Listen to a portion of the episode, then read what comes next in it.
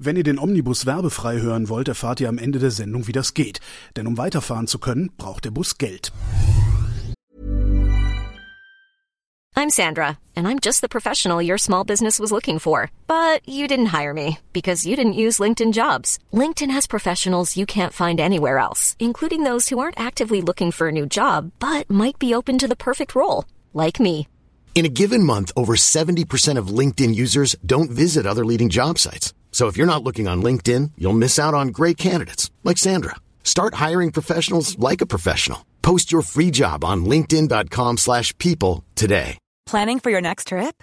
Elevate your travel style with Quince. Quince has all the jet-setting essentials you'll want for your next getaway, like European linen, premium luggage options, buttery soft Italian leather bags, and so much more. And is all priced at 50 to 80% less than similar brands. Plus, Quince only works with factories that use safe and ethical manufacturing practices. Pack your bags with high-quality essentials you'll be wearing for vacations to come with Quince. Go to quince.com slash pack for free shipping and 365-day returns.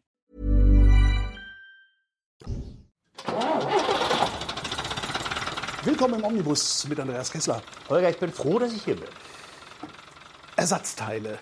Oh, habe ich gedacht, können wir doch mal drüber reden. Ich weiß allerdings gar nicht wie, weil ich habe mich tatsächlich noch nie in meinem Leben um ein Ersatzteil für mein Auto gekümmert. Wirklich nicht? Du Das, hast also das noch nie- Einzige, was ich, also klar, Bir, also Birnchen wechseln. Also ich habe dann, aber auch da, äh, das, also das letzte Mal, dass ich mich, dass ich mich mit dem Thema Ersatzteile beschäftigt habe, war das äh, ein H4-Birnchen für meine Vespa.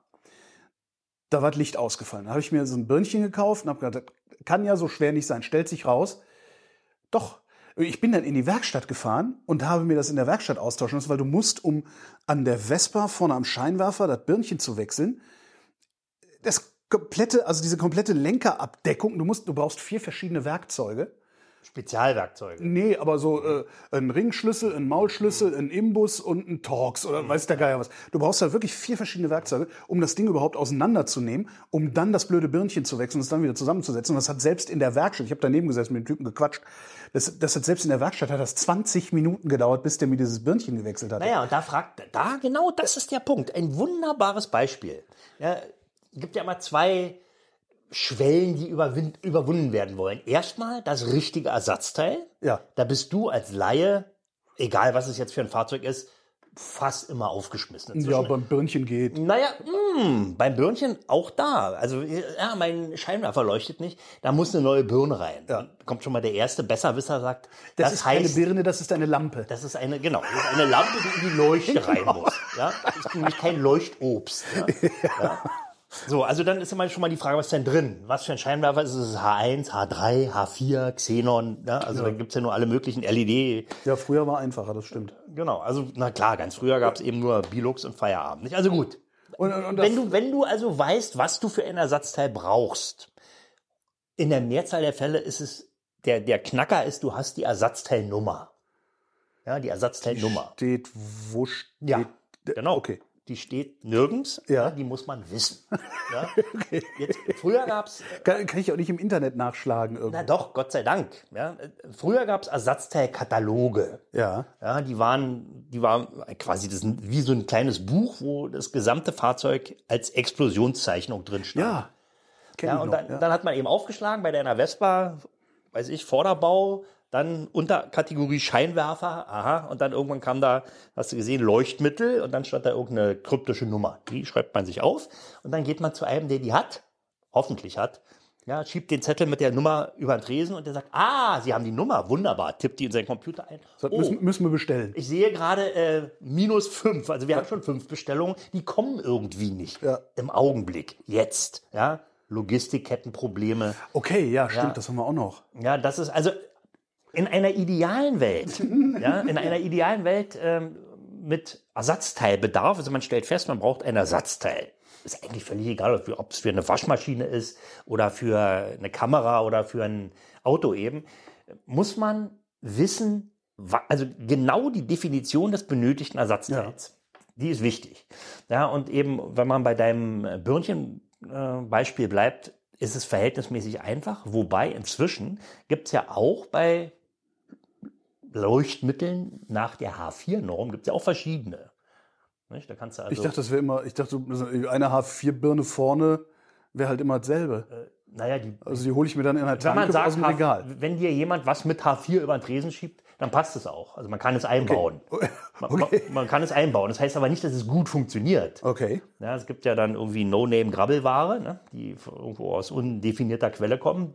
Da passt der Stecker zwar auch drauf und man Mhm. kann die Haltefeder ranmachen, aber die optischen Eigenschaften sind teilweise katastrophal. Ich habe schon Fälle erlebt, da hat sich einer irgendwie vom Wühltisch eine H4-Lampe eingebaut in seinen Scheinwerfer und da war der Brennpunkt des Glühwendels lag so ungünstig, dass der genau an einer Kante des Scheinwerfers lag. Ja, also der, jedes Mal strahlte der, der Brennpunkt lag direkt an einer Kunststoffkante und die schmorte weg. Die schmorte buchstäblich weg. Ist so ähnlich, als ob du mit einer, mit einer Lupe das Ja. Sonnenlicht einfängst.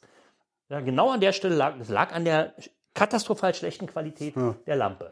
Nee, aber ich habe, obwohl, nee, stimmt gar nicht. Also ich habe auch nicht immer nur Markenware gekauft in meinem Leben. Also ich bin dann auch gerne mal im Baumarkt, wenn man sowieso da ist, in Mhm. der Autoecke gegangen. Da gab es immer diese quadratischen äh, Ja. Plaste-Behältnisse, wo immer so, Ja, Birn waren- Birnchensortiment und noch ein paar Sicherungen. Die waren dann von Augros oder von Was der Philips oder von, naja, wobei, wenn jetzt aber Osram draufsteht oder Philips draufsteht oder meinetwegen GE draufsteht, dann kann man schon von Markenware sprechen. Nicht? Das sind ja die, gibt nicht so viele Markenhersteller, die ans Band, also an den, bei den OEMs dann die, die Leuchtmittel zuliefern.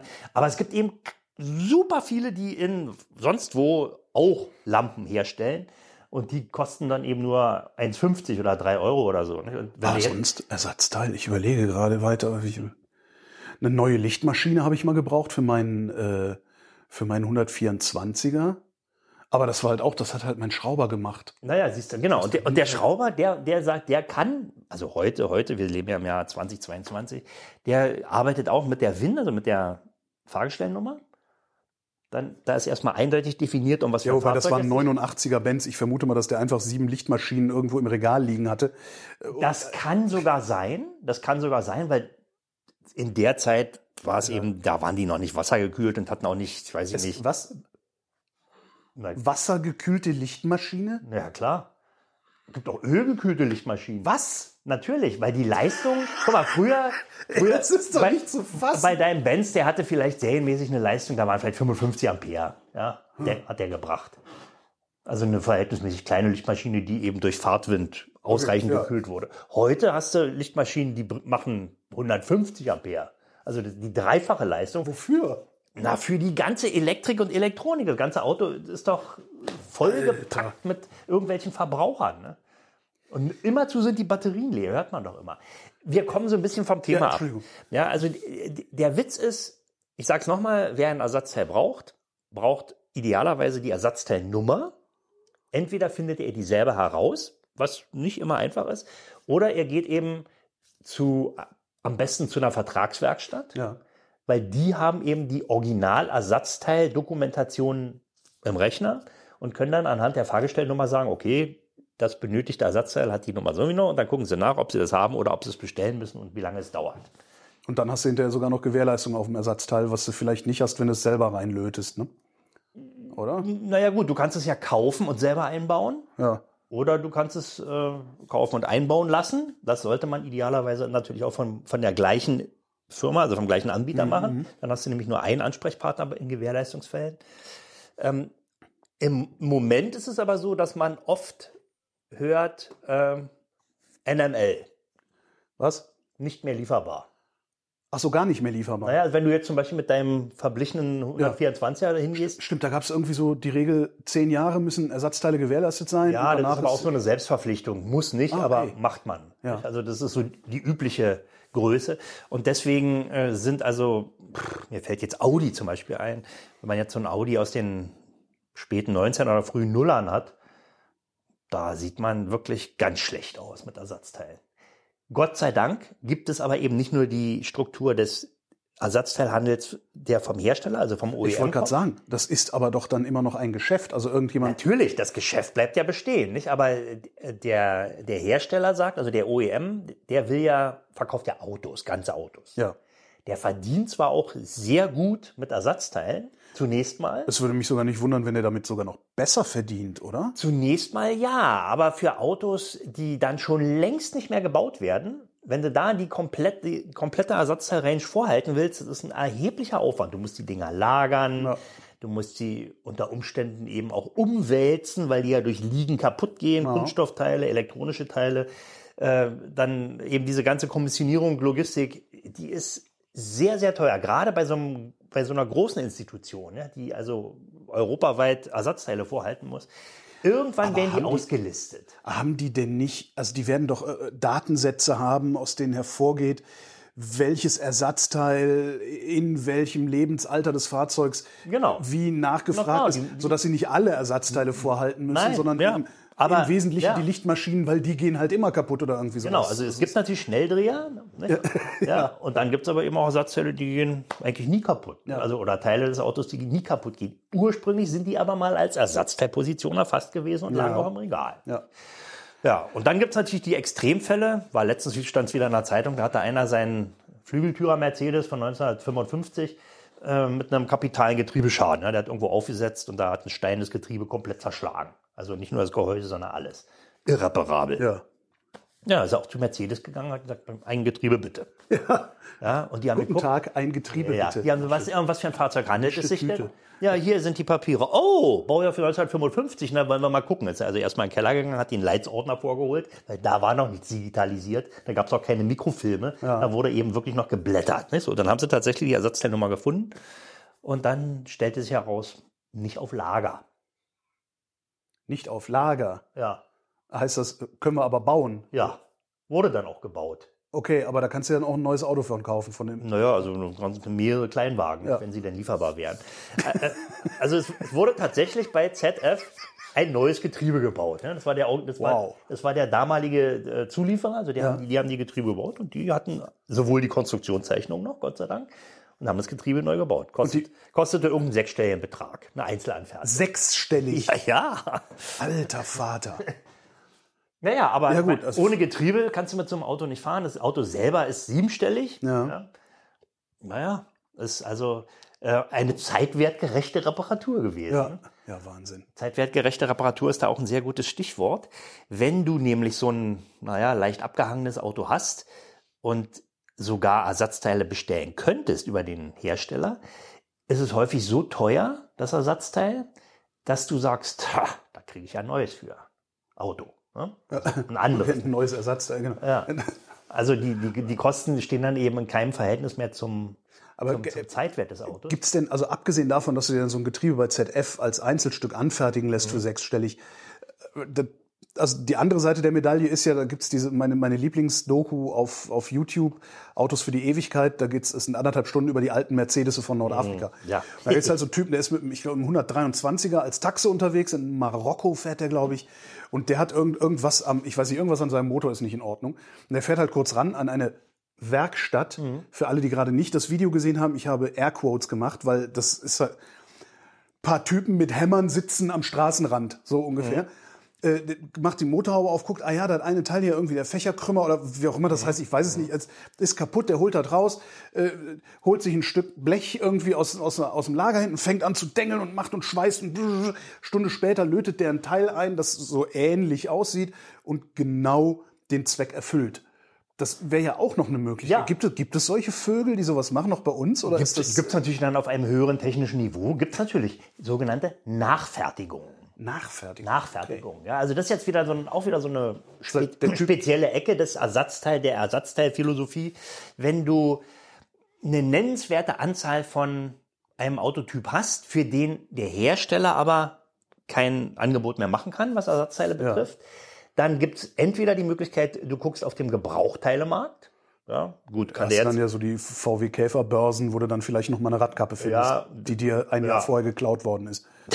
Wahrscheinlich dieselbe, ja.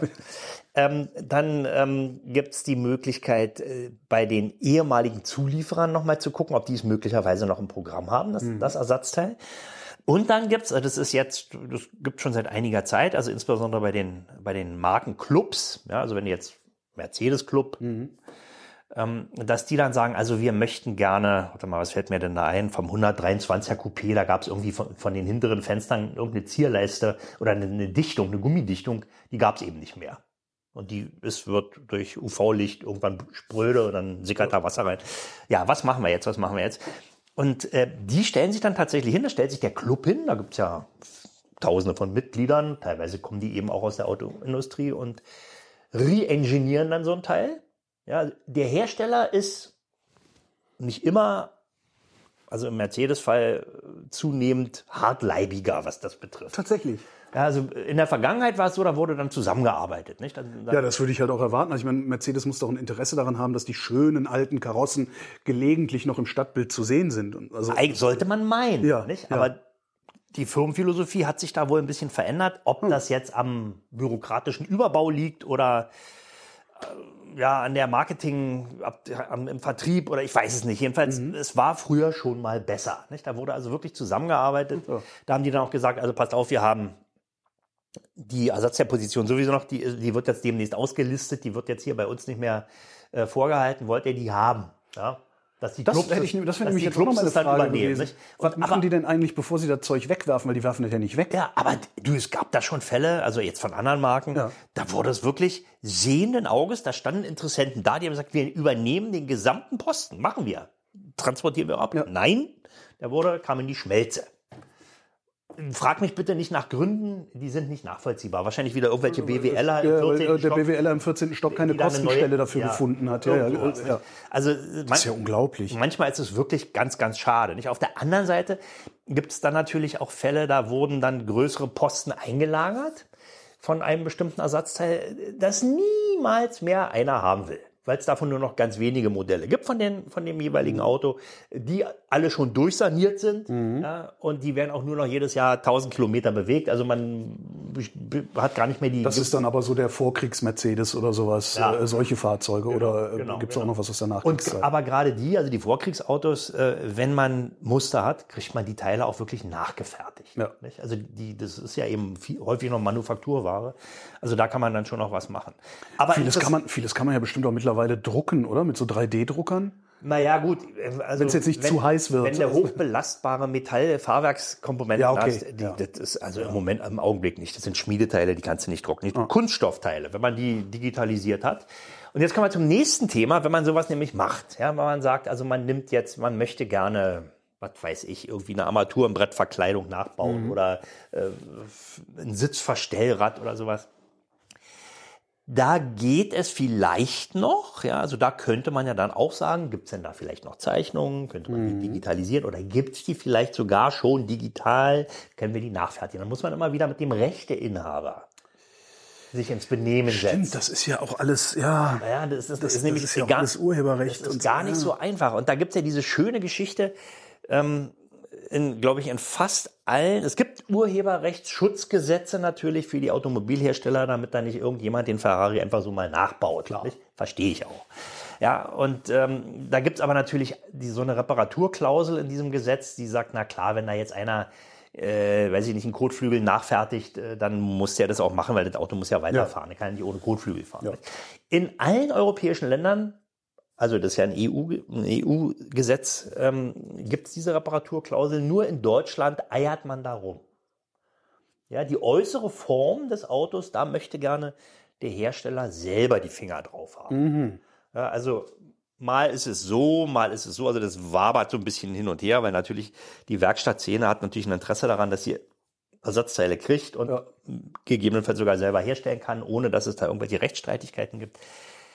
Also wir reden gerade über einen Kotflügel. Wir das reden- heißt, wir reden das heißt, im Zweifelsfall darf ich mir von meinem Deutsch, äh, deutsches Auto aus den 50er Jahren äh, keinen nachgebauten Kotflügel dran bauen, wenn die es merken. Du darfst es. Du äh, bist ja der Endverbraucher. Wenn du Ja. so ein Ding kriegst, dann ist gut. Okay. Ja, aber der gewerbliche Handel, ja, also es darf weder einer den anbieten, so ohne weiteres, eigentlich, noch ihn dann auch an jemanden verkaufen. Das heißt, mein, mein äh, Kumpel Heinz, der sowieso Spengler ist, der darf mir so ein Ding zusammendengeln.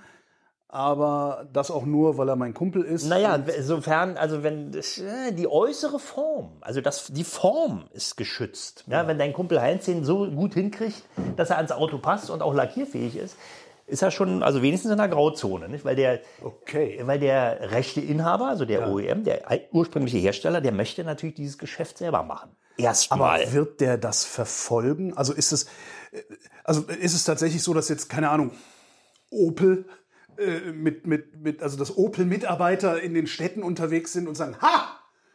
Dieser Kotflügel ist nicht von uns gebaut worden, den zeigen wir an. Das passiert doch nicht so. Naja, pass auf, es gibt so einen Fall, da hat, äh, das war glaube ich ein polnischer Autoliebhaber, der hat auf Basis von einem 129er SL ein SLS nachmodelliert. Ja. Ja, der hat dann ein Modellauto, hat das nachgemessen, hat es dann am Computer nach und hat, hat die Blechteile hergestellt und hat die eben irgendwie so auf die, äh, auf das Fahrwerk raufgemacht und so, also die Karosserie so. Und, und der sah also nicht nur auf den ersten, sondern auch auf den zweiten Blick genau so aus wie so ein, weiß ich nicht, 250.000 Euro Bomber. Ne? Ja. So. Da wurde drüber berichtet und er stand ganz stolz an seinem selbstgebauten Auto, fuhr auch gut und so, hatte irgendwie einen alten 500er Motor drin, also nicht so ein Bombertriebwerk wie, der, wie das Original. Aber der sah eben wirklich, wie gesagt, auch auf den zweiten Blick genauso aus. Tja, was passiert? Der Hersteller, Rechteinhaber, kriegt davon Wind, klagt gegen den und am Ende muss er mit einer Dampfwalze sein Auto platt Das fahren. darf doch wohl nicht ja. wahr sein. Das ist doch, also. Das, sowas gibt's. Nicht? Also das passt, die, die, weil die Rechtslage ja, ja, klar, ist natürlich aber, eine andere als die, was der Normalmensch so empfindet. Ne? Aber es gibt ja auch, es gibt ja auch so diesen, diesen Begriff und den, den, den gibt's ja nicht nur im, im zivilen Umgang miteinander, sondern auch vor Gericht, Gnade vor Recht ergehen zu lassen. Das kann man ja machen. Also so ein Hersteller kann ja durchaus sagen, Herr äh, äh, Kowalski, Sie haben sich so den Arsch aufgerissen, es ist so geil geworden, kannst ja. du machen. Könnte man. Und dann könnte der Hersteller damit sogar Werbung machen, könnte sagen, wir haben es dem Kowalski erlaubt. Ja. Das heißt aber noch lange nicht, äh, dass der Kessler das auch darf. Naja, ja, machen. ohne Anerkennung einer Rechtspflicht. Könnte ja, man genau. machen. Nicht? Also da gab es ja auch so einen Fall äh, aus der VW-Welt, aus der VW, also in der VW-Fanszene, da haben dann alle möglichen haben dann Fußmatten hergestellt oder ja. irgendwelche, weiß ich nicht, Schonbezüge für, äh, für Autositze, wo dann das VW-Zeichen drin war. Da gab es einen Riesenärger. Glaube ich, ja? ja? Und dann wurden die also mit, mit Abmahnungen überzogen, die Anbieter dieser Sachen, die eben nicht von VW hergestellt wurden, nicht von VW geprüft wurden. Aber immer wurde, stand da eben Volkswagen drauf oder das VW-Logo. Und da gab es einen riesen Ärger und also, da hat die Szene aber richtig zugebissen und hat gesagt, nö, also dann, äh, ihr äh, schmückt euch immer hier mit, mit unseren von uns schön restaurierten genau, Autos genau, bei genau. diversen Werbeveranstaltungen ja. oder irgendwelchen Treffen. Äh, nee, also da sind wir jetzt nicht mehr dabei und äh, wir kündigen euch die Freundschaft auf und das nahm richtig Formen an und daraufhin ruderte VW dann auch irgendwann zurück. Ne? Hat gesagt, naja, da haben wir jetzt ein bisschen übertrieben, um so ein paar Fußmatten. Ja, ja, nu, ja. Na gut, aber das sind eben dieser ganze After-Sales-Bereich, ja. auch bei Liebhaberautos und so weiter, der ist natürlich nicht uninteressant. Nicht? Also der ganze, sowohl Oldtimer als auch Contemporary ja, Auto ist nennenswert groß und den möchte natürlich der ja, Hersteller, der Rechteinhaber unter seinen Fittichen haben. Dann soll er es halt machen. Also dann soll halt VW irgendwie eine Ausgründung machen, irgendeine GmbH, die sich ausschließlich darum kümmert, diese Sachen herzustellen. Haben, machen, sie, haben sie ja, machen sie, hat ja VW jetzt. Also so. schon seit einiger Zeit. Okay. Ja. Das heißt, die sagen nicht einfach nur, nee, wir wollen das nee, nicht. Nee, nee, die machen das schon. Die machen das okay. schon und die stellen dann auch eben Teile wieder her. Natürlich nicht in der Breite, wie es die Szene gerne haben möchte, aber besser als nichts. Ja. Obwohl das läuft auch immer irgendwie so auf halber Flamme mit. Jetzt gerade war wieder, da ging es wieder um irgendwelche, da hat die Gewerkschaft sich wieder beschwert, dass alle anderen, also alle VW-Werker da bestimmte soziale Absicherungen haben, Betriebsrenten und so weiter. Aber die, die bei im Klassikbereich angestellt sind, die haben schlechtere Verträge und so. Also es läuft immer irgendwie so ein bisschen. Die haben auch historische Verträge. Wahrscheinlich, wahrscheinlich. Oder eben die andere Geschichte, die, die habe ich also so halb aus eigenem Erleben mitgekriegt. Ähm, das heißt ja immer, also wenn man sich jetzt irgendwie eine Motorhaube oder eine Tür oder einen Kotflügel kauft, ja. naja, äh, so, kaufst ja Nachbau, nicht? Also die geht schon irgendwie, aber die sitzen manchmal so schlecht, also die sitzen so schief dran, also die sind einfach schlecht Amerikanische gebaut. Spaltmaße. Ja, die amerikanischen Wurf- und Klapperpassungen, nicht? Kannst die Schraube schon von der Tür aus reinwerfen in das Loch. Na gut, äh, da gab's dann also auch Ärger in der Szene und wir, ähm, dann hieß es ja, dann müsst ihr euch eben ein Originalteil kaufen. Und das Originalteil, das hat der Hersteller auch angeboten, mit Aufkleber und Ersatzteilnummer und allem war aber genauso schlecht. Weil natürlich der Hersteller es inzwischen längst nicht mehr auf seinen Maschinen selber baut. Die hat er schon vor 20 Jahren irgendwo Der lässt, anders das, der lässt das verkauft. von demselben Bleppo herstellen, der die krummen Teile macht, klebt halt nur einen anderen Aufkleber drauf. Wenn man, ja, wahrscheinlich Ja, so ist es. ja. Jedenfalls sind die, Kaufen die selber auf Ebay und die Originalpressen sind inzwischen längst ausgenudelt und äh, stellen aber immer noch Kotflügel her. So, also äh, man war sich inzwischen einig, also geht's also jetzt nicht mehr weiter. Nicht? Wir brauchen, wenn man denn das Label Original-Ersatzteil mit der 104-prozentigen Ja. Qualität äh, draufklebt, dann muss das auch drin sein, zumal ja auch der Preis entsprechend hoch liegt. Und der liegt wahrscheinlich höher, als liegt- wenn du, also wenn du eine Teil Tür für, für einen aktuellen Golf wirst du wahrscheinlich billiger kriegen als eine Tür für einen 30 Jahre alten Golf, oder? Steinborn, ja, die, die kann man irgendwie auch nicht so richtig vergleichen, nicht? Weil Ich hätte gedacht, dass so Knappheit die Preise dann entsprechend. Äh, Naja, durch, einfach durch die Lagerkosten, nicht? Also die sind teilweise, äh, also ich hab, hatte mal einmal so, eine, so, ein, so ein Kleinteil, so ein kleines Plastikteil, in dem die Türöffnungsstange zwischen Schloss und Türhebel bei meinem alten Dreier BMW, den wurde einfach nur eingeklipst, ja. Ja. Und da, da läuft eben diese Stange drin, die rutscht da immer so hin und her, also damit die nicht klappert. Wenn dann dieses kleine Clipsteil, ja, ist noch lieferbar, wunderbar. Sehr schön. Er sagt, da möchte ich gerne dieses Teil. So, dann sagt der Rechner ja 126 Euro. Ich sage, nein, nein, nein, nein. Nächstes Mal- ich, nächstes wollte Mal- doch nur meine, ich wollte das Schloss nicht haben, ich wollte nur, ja, das ist das Teil, kostet 86 Euro. Das ist ja kaum zu sehen, das Teil. Nächstes Mal besorgst du dir irgendwie äh, die Druckanleitung, sagst mir Bescheid, mein Sohn hat einen 3D-Drucker.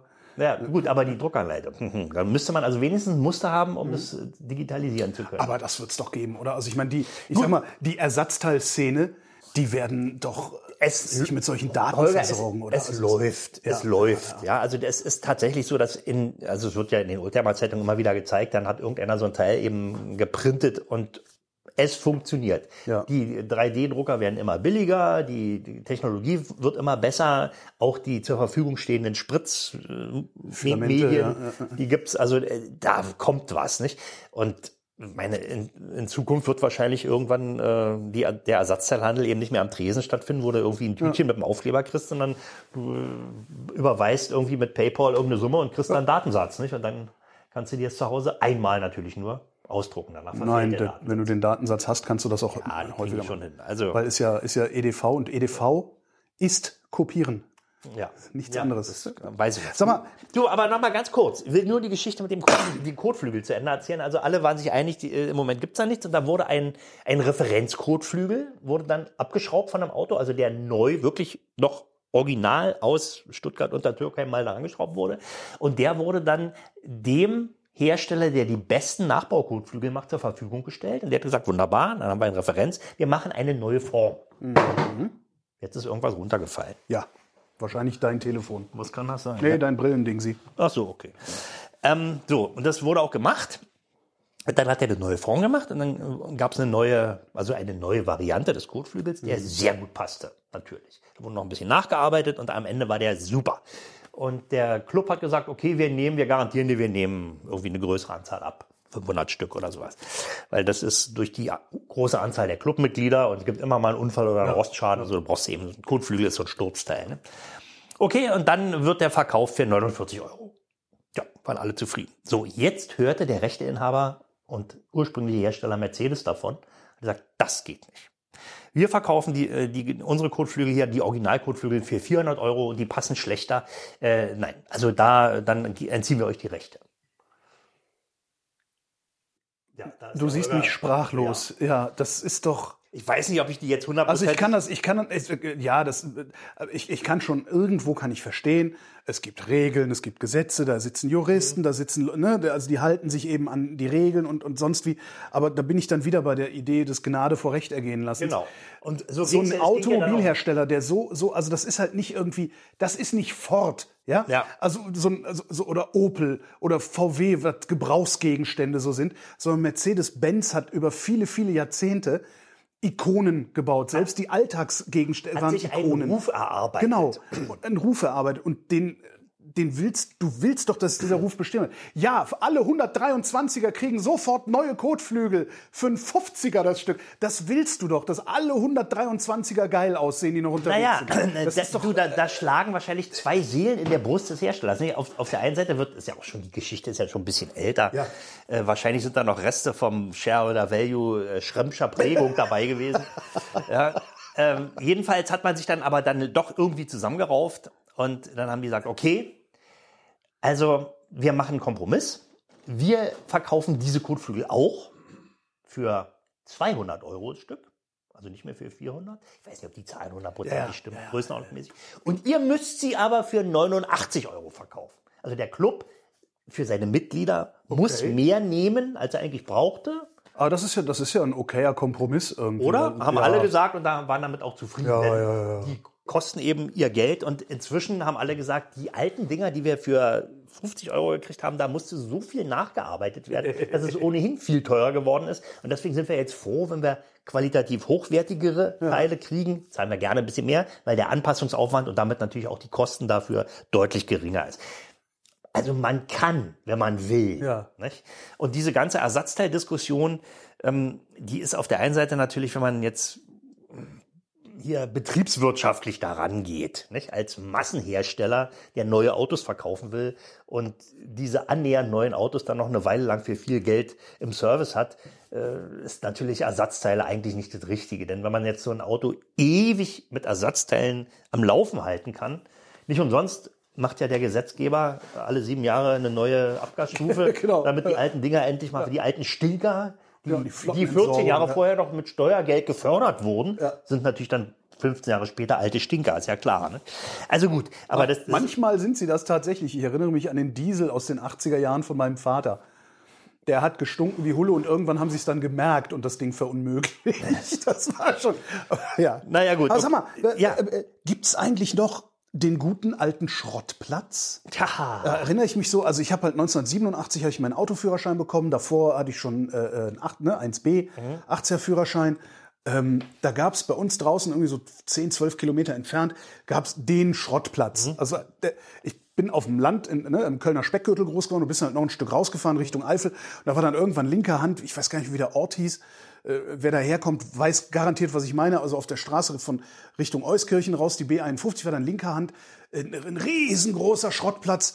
Äh, Den, hast du wirklich schon, der war mehrere hundert Meter von der Hauptstraße entfernt. Du hast ihn schon gesehen, weil da die Autos aufgetürmt waren. Da konntest du hinfahren, konntest dir alles aussuchen, was du haben wolltest und hast einen Fünfer bezahlt oder so. Naja, also, und hast es gekriegt. ja. Und da sind wir damals hingegangen als, als junge, junge Spunde und haben uns Autoschlüssel geholt. Mhm. Dann so über den Schrottplatz gestreift und überall, wo ein Schlüssel haben wir abgemacht, weil irgendwann haben wir gemerkt, wenn du so einen Schlüsselbund mit ungefähr 50 Schlüsseln hast, unterschiedlicher Marken, kriegst du eigentlich jedes Auto auf. Irgendwie früher jedes Auto genommen. Ja, die An- Fanden wir total Genau, klasse. die Anzahl der, Schl der Schloss-Schlüsselkombination ist endlich. Ja, und der hatte alles in Regalen und du, alle, was du haben wolltest, hast du gekriegt. Ich weiß noch, ich habe mal irgendwie einen Spiegel abgefahren, damals am 126er meiner Mutter. Dann sind wir da raus, dann Spiegel für 126er. Ja, hier, wie viel willst du? Das war so Schüttware. Der hatte, gibt's das noch? Tja, leider Also- nicht, leider nicht. Also jedenfalls nicht, nicht in der äh, Auswahl, wie es vor 30 oder 40 Jahren der Fall war. Es gab irgendwann mal vor 20 Jahren oder 25 Jahren wurde die Altautoverordnung Ja. eingeführt. Im Grunde war das so ein bisschen wie Baumarkt. Ja. Oder auch immer so, ah, ich bleib noch ein bisschen Genau. hier, ich will noch Genau. ein bisschen gucken, was ist da für eine Bohrmaschine Ja, hier. ja. Es, Ja, gibt. Also es gibt noch ein paar große, große Schrottplätze. Ab und zu bin ich da auch mal, also die, leider natürlich, also hier, wo ich wohne in Berlin, nicht. Also da sowieso nicht, also weil da sind die Grundstücke viel zu teuer. Und die, die, die Schrottplätze meiner Jugend, also die Autoverwertungen, wie es ja immer damals hieß. Autopresse Tempelhof oder Ja, ja, die gibt's dem- übrigens noch. Gibt's noch? Wurde, wurde die gibt's damals noch. für 10 Mark, als ich nach Berlin gezogen bin, konntest du für 10 Mark mit einem Vorschlaghammer durftest du ein Auto kaputt schlagen. Genau. Genau. Ich weiß gar nicht, wenn es die noch gibt, machen die das bestimmt immer noch, Weiß oder? ich nicht. Keine Ahnung. Also die, mit, mit Einführung der Altautoverordnung war es ja dann auch vorbei. Nicht? Da durfte nicht mehr jeder einfach bei sich hinterm Haus ein paar alte Autos ausschlachten. Äh, ja, leider nicht, Ja, sondern ich möchte auch nicht wissen, wie belastet der Boden da ist. Naja, das du meine, wahrscheinlich, das ist ja das ist sogar mit dem Chemiewerk Das ist ja richtig. sauberer. Und die, die, die, äh, also die Plätze, die es heute noch gibt, es gibt ein paar in Deutschland. Ähm, also ich denke zum Beispiel an Kiso in Norderstedt. Ne? Da gibt's einen, da kannst du auch mit dem Einkaufswagen, holst dir einen Einkaufswagen und du läufst da durch. Ne? Und da stehen die dann so aufgestapelt. So nach, da stehen die Japaner, da stehen die, die äh, weiß ich nicht, die Mercedes, da stehen noch ein paar Amis.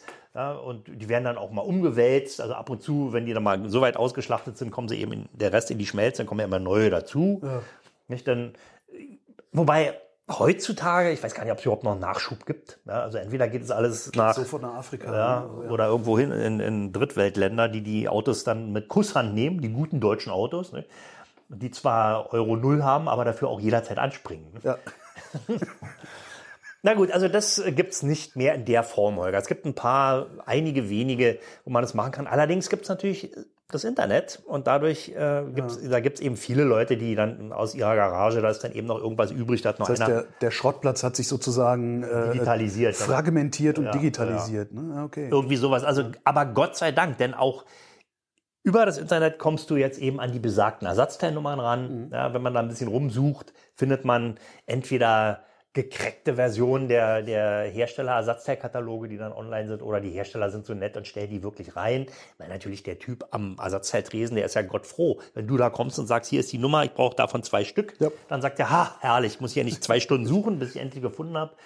Zumal das auch nicht so einfach ist. Also wenn du da im Computer nach einem bestimmten Teil suchst, Wenn es im Computer ist. Also wenn du Pech hast, sitzt, sitzt du halt am Mikrofischgerät und musst fr, fr, fr Ja, machen. naja, aber das ist, glaube ich, nicht mehr Mikrofisch. Du Nee, den haben die praktisch nicht mehr. Schade. Also- Fand ich auch immer irgendwie hatte sowas geheim. Ich habe letztens ein ein Buch gelesen von einem äh, amerikanischen Philosophen, Crawford, der sagte, ähm, das ist aber auch der Schlüssel, ja, weil die, die OEMs äh, nutzen ja ihr Herrschaftswissen, also in diesem Falle die Ersatzteilnummern, Ja. Um eben eine Grenze zu ziehen. Die, wenn sie die nicht rausgeben, wenn sie die also ganz eifersüchtig behalten und sagen, die stellen wir nur unseren Ersatzteil, unseren Vertragspartnern zur Verfügung und alle anderen müssen dann sehen, wie sie an die Ersatzteilnummern kommen, äh, beziehungsweise sagen dann sogar, ähm, wenn man die Ersatzteilnummer kennt und sie veröffentlicht, du verstößt hier schon wieder gegen Rechte, war letztens so ein Fall, da suchte einer für irgendein Audi TT äh, irgendwie den Schaltplan für, weiß ich nicht, für irgendwas, wie man das Xenon-Steuergerät anschließt oder sowas. Und da hatte einer tatsächlich einen Schaltplan und hat den, hat Foto, also ins Netz gestellt. Der hat zwei Tage später von der Rechtsabteilung eine Unterlassung auf dem Tisch gehabt. Alter Vater.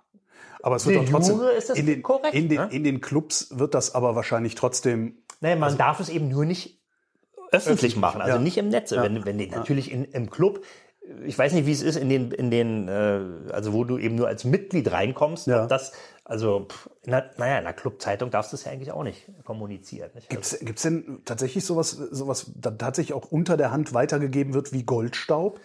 Gibt's sowas? Ja, also, du, gerade bei den sensiblen Sachen kann ich mir schon vorstellen, dass, äh, also es wird öfter mal gefragt, kennt einer die Ersatzteilnummer für das und das? Ja, ich schicke dir mal eine PN, nicht? Also eine, Pri eine Privatnachricht und dann, also in, auf den Club-Stammtischen, die ich manchmal besuche, da werden auch rege Ersatzteilnummern hin und her geschoben. Ne? Aber für welches Ersatzteil verrätst du nicht? Ja, das sind, du, das ist ja ganz witzig, nicht? Da gibt zum Beispiel, äh, was weiß ich, irgendein Gummiteil für die pneumatisch betätigte Fernbedienung. Äh, Also irgendwas, irgendwas von dessen Existenz so Typen wie ich noch nicht mal was ahnen. Ja, genau. Okay. Und, und da wird dann aber wird dann eben nicht eine Herstellerersatzteilnummer rausgegeben, sondern eine Ersatzteilnummer von dem originalen Zulieferer. Ja, also wenn der von, weiß ich nicht, Kickert kam, äh, dann sagt er, du, da musst du mal gucken, äh, Kickert Ersatzteilnummer so wie noch und das können dann wieder Autohändler bestellen. Ja, wenn die da einen Zugang haben bei ihrem Großisten, ja, dann nehmen wir davon nochmal eine Schachtel. Und dann kriegst du dieses Ersatzteil, was NML nicht mehr lieferbar ist, darf Stückpreis 19 Cent. Du musst allerdings 10 abnehmen. Ja. Das ist wie bei den Nupsis für den Kopfhörer. Ja. naja, genau. Das ist na, im Prinzip genau dasselbe. Das ist genau dasselbe. Die Nupsis für einen Kopfhörer kosten, wenn du die bei, weiß ich, die Apple kaufst, ein Vermögen, also fast genauso viel wie ein neuer Kopfhörer. Nicht? Und wenn du weißt, wer Zulieferer ist und wenn der den freien Markt beliefert, was er in vielen Fällen ja tut, dann kriegst du es also für einen Bruchteil. Und die Frage ist nur immer, wie ist die Qualität? Die Qualitätsfrage ist natürlich ganz eminent wichtig. Und da kommen wir jetzt zu einem Thema, was hier ein, unser, einer von unseren Zuschauern oder Zuhörern uns mal gefragt hat, wollt ihr nicht Ersatzteile verkaufen? Ja, sicher, wir meinen jetzt Ersatzteilhandel. Äh, Holger äh, hat bei sich Gerade dann im, ich. im Nachttisch hat er dann immer die, die Nupsis. Ne? Die Nupsis, genau. Nupsis gibt's bei mir, Nupsis. Ja, aber das ist eben, es ist nicht so einfach. Nicht? Also es ist zu klären die rechte Frage. Ja. Darf man überhaupt oder sollte man, ohne Gefahr zu laufen, dass man irgendeine Abmahnung kriegt? Äh, B ist dann natürlich, äh, wie gut ist dieses Teil? Ja, also in, du kannst ja doch sehr schnell deinen Ruf damit versauen, wenn genau. du Genau, und, und, du musst ja, wenn, wenn, ne? wenn, wir jetzt anfangen würden, hier ein, äh, so eine Unter GmbH zu gründen, Ersatzteil, äh, dann müssen wir ja auch haften dafür. Ja. Nicht? Und wenn es dann Teile sind, die sicherheitsrelevant sind. Ja, bremst dann kein Mensch. ja, also ist schon schlimm genug, was da am Markt ist. Ja, irgendwie gepresste Kamelkacke oder so aus, aus Indien. Also die, das geht gar nicht, nicht. Aber so ohne weiteres geht das nicht. Sicherheitsrelevante Teile würde ich auf jeden Fall, ich persönlich nicht nachfertigen. Wenn es jetzt mal um eine Gummidichtung geht, ja gut dann vielleicht, nicht? Also da gibt's oder oder eben die kleinen Hubwinkel für die 124er Schiebedächer. Ähm, die sind prohibitiv teuer, man kriegt sie noch, aber die sind auch schlecht als OEM-Teile und die Nachbauten sind aber noch schlechter. Ja? Also qualitativ. Aber wenn das, das ist doch jetzt im Grunde ist das, wenn, wenn du sagst, okay, die OEM-Teile sind schlecht, die Nachbauten, die es gibt, sind noch schlechter. OEM in diesem speziellen Fall. Ja, aber ja, in diesem speziellen Fall, die Nachbauten sind noch schlechter, dann müsste sich doch den, der eine Typ, der die Dinger in besser nachbaut, dumm und dusselig verdienen. Naja, wenn er es denn macht. Das ist ja gar nicht so einfach. Du musst ja so ein Teil erstmal dann auch in guter Qualität fertigen können. Es gibt Sachen, die kann man leicht machen. Ne, irgendwie ein Stück, Stück, weiß ich nicht, Flacheisen mit einem Loch. Ja, ja das ja. kann jeder, nicht? Aber das ist auch Quatsch, weil es ja jeder kann. Also dann musst du es nicht haben. Und die komplexen Teile oder elektronische Teile. Ja, gut, ja. ja da ist, und bei Elektronik, damit fange ich jetzt gar nicht erst an, mit den Ersatzteilen. Das heißt, du bist im Grunde immer besser dran, wenn du mit deinem quasi historischen Auto immer schön zu einer Werkstatt fährst, weil der kümmert sich dann auch darum, dass da ordentliche Dinger drin sind und kann im Zweifelsfall auch noch ein bisschen nacharbeiten, wenn es nicht passt. Genau. Und du hast einen Anspruch dem gegen, ja. ihm gegenüber, also Gewährleistung, nicht, weil der, der will ja, ja. Geld davon ja. von dir haben. Nicht? Ja. Also wenn man das nicht selber kann. Und wenn man es eben selber kann, Zeit, ich kann, das, klein, ich kann das nicht. Ja, dann, äh, dann, ist, dann ist man, ja, zwei linke Hände und nur Daumen sehe ich ja, gerade, ja, ja, tatsächlich. Äh, dann, also am allerbesten ist es natürlich, man macht selbst. Nicht? Weil dann weißt du genau, wie es geht und wie es, wie, vor allen Dingen, wie, wie, wie, wie hochwertig die Reparatur ist. Aber das kann eben nicht jeder. Das ist, die, das ist die nächste Sendung oder eine der nächsten Sendungen. Wir reden dann nochmal über Werkstätten. Ja. Andreas Kessler, vielen Dank. Holger, viel Spaß beim Schrauben. Das war der Omnibus. Vielen Dank fürs Mitfahren. Wenn ihr wollt, dass der Bus auch weiterhin fährt, lasst uns gerne ein bisschen Geld da. Das geht auf verschiedenen Wegen, zum Beispiel per PayPal, Steady oder Patreon. Und wer uns dort abonniert, kann sogar bei gelegentlichen Sonderfahrten mit dabei sein. Die Kasse findet ihr auf omnibus.fm. Und wer uns da besonders viel Geld einwirft, wird im Abspann von einer angenehmen Frauenstimme erwähnt. Hier die Liste. Sebastian Busse. Ist eine kurze Liste. Planning for your next trip? Elevate your travel style with Quince. Quince has all the jet setting essentials you'll want for your next getaway, like European linen, premium luggage options, buttery soft Italian leather bags, and so much more. And is all priced at 50 to 80% less than similar brands. Plus, Quince only works with factories that use safe and ethical manufacturing practices. Pack your bags with high-quality essentials you'll be wearing for vacations to come with Quince. Go to quince.com slash pack for free shipping and 365-day returns. When you make decisions for your company, you look for the no-brainers. And if you have a lot of mailing to do, stamps.com is the ultimate no-brainer. It streamlines your processes to make your business more efficient, which makes you less busy. Mail checks, invoices, legal documents, and everything you need to keep your business running with Stamps.com. Seamlessly connect with every major marketplace and shopping cart. Schedule package pickups and see your cheapest and fastest shipping options from different carriers. With rates up to 89% off USPS and UPS rates. And with the Stamps.com mobile app, you can take care of mailing and shipping wherever you are. Make the same no-brainer decision as over 1 million other businesses with stamps.com. Sign up with code program for a 4-week trial plus free postage and a free digital scale. No long-term commitments or contracts. That's stamps.com. Code program.